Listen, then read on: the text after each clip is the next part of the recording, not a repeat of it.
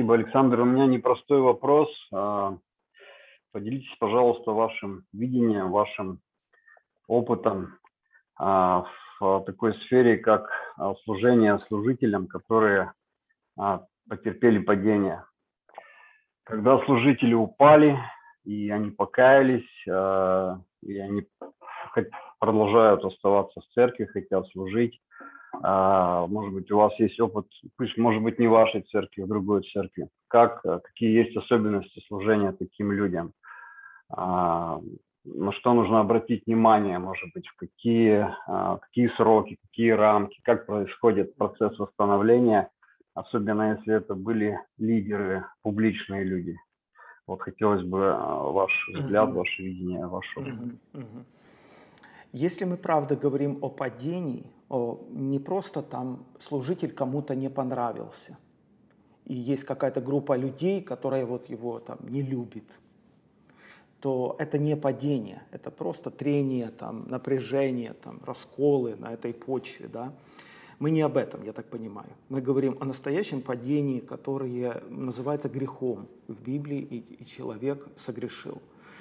Э, если эта фигура публичная, однозначно необходимо публичное покаяние, потому что произошло падение на виду у других людей. И если Господь действительно дает милость такому человеку и дает ему покаяние, очень важно, чтобы это слышали люди, против которых этот человек согрешил. Потому что прегрешение этого человека не только перед Богом, оно и перед людьми, над которыми он был поставлен служителем – а, помните, когда Давид согрешил с Версавией, там написано, что ему в вину инкриминировалось не только этот грех, а и то, что он этим делом подал повод другим людям хулить Господа. То есть практически перевести на простой язык, люди говорили, он, посмотри, какой ваш Давид, только делает из тебя вид святого, забрал чужую жену, мужа убил. Э, и это вот, это, мне кажется, даже больше опасно и наказуемо, чем просто я согрешил где-то в личной жизни и, и пришел к Богу с покаянием. Потому что я фигура публичная. И как ни крути, обычные люди, младенцы в вере, они смотрят на меня, и через меня они судят о Боге, которого я представляю, проповедую. И люди реально притыкаются и разбиваются в вере. Почему Христос так жестко сказал – если из-за тебя приткнется младенец, да, тебя лучше утопить. Я не знаю даже, где еще и когда Христос так резко выражал эти мысли, потому что из-за тебя может другой человек разбиться в вере. Серьезные, серьезные вещи. Э, дети Илия были люди негодные, написано. Священниками были и негодные, то есть негодяи. А почему? А потому что они делали безобразные вещи, и та же мысль, что и о Давиде – э, отвращали людей от жертвоприношений Господу. Так написано в русском синдальном переводе. Что они делали? Отвращали, отталкивали людей. То есть практически люди говорили, чем мне идти в храм? Посмотри, что священники делают. И у людей, а, а, а с храмом было связано служение Богу, особенно в Ветхом Завете. Это же не так, как у нас сегодня.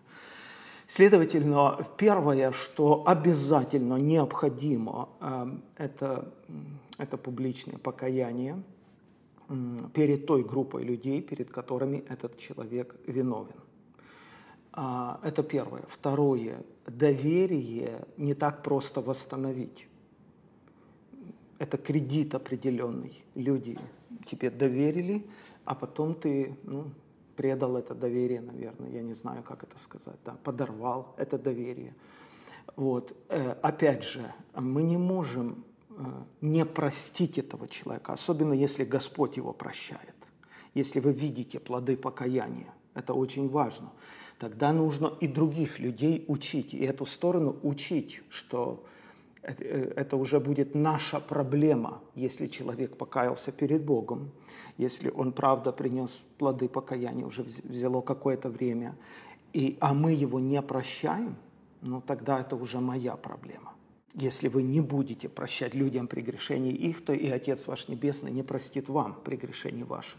Я не один раз говорил, что я нахожу в Библии два греха, за которые Господь не прощает. Это хула на Духа Святого. И если вы не будете прощать людям, которые просят у вас прощения, то и Отец вам не простит ваших грехов. Ну, как бы серьезно, согласитесь. Таким образом, здесь а, а, как бы монета с двух сторон. Если Бог, повторяюсь, дал милость этому человеку, и он правда осознал и сожалеет о своем падении, и он это признал перед людьми, против которых он тоже согрешил, то здесь нельзя быть таким высокомерным. А, да, да, еще Александр Евсей, важная мысль, насколько она мне понятна, я ее попробую объяснить.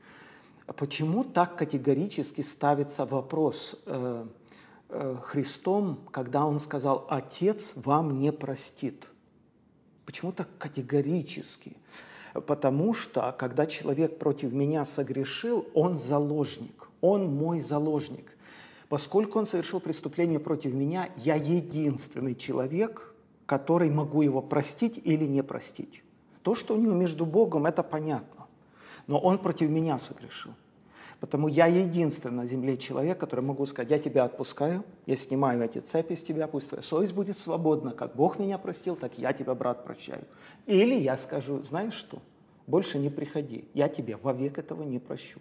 Может, я это не скажу так категорично, но где-то в сердцах я это так имею в виду. И потому этот человек навсегда остается вот подавленным, он навсегда остается заложником, потому что я тот человек, который могу отпустить его на свободу или не отпустить. И как у Пушкина где-то есть хорошее выражение, «А, на волю птичку отпускаю, чтобы самому свободным стать. Я тоже получаюсь заложником своего непрощения – мы оба страдаем. Я страдаю, я к Богу могу даже не пытаться молиться, потому что Бог мне не простит. И тот человек заложник. То есть такая вот проблема получается.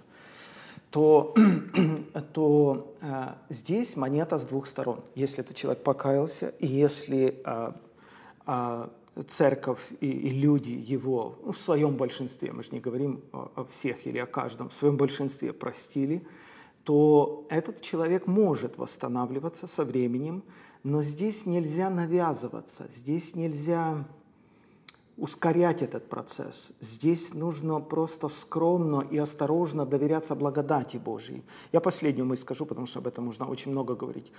Здесь такая тонкая грань, когда ну, я не один раз развязывал разные семейные конфликты, участвовал в разрешении этих конфликтов.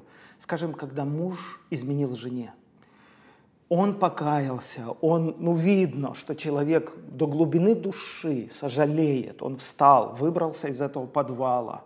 Я вижу, что Дух Святой восстановил этого человека. Все. Он легко дышит, он смотрит свободно в глаза. И здесь такая тонкая грань, потому что она связана с отношениями.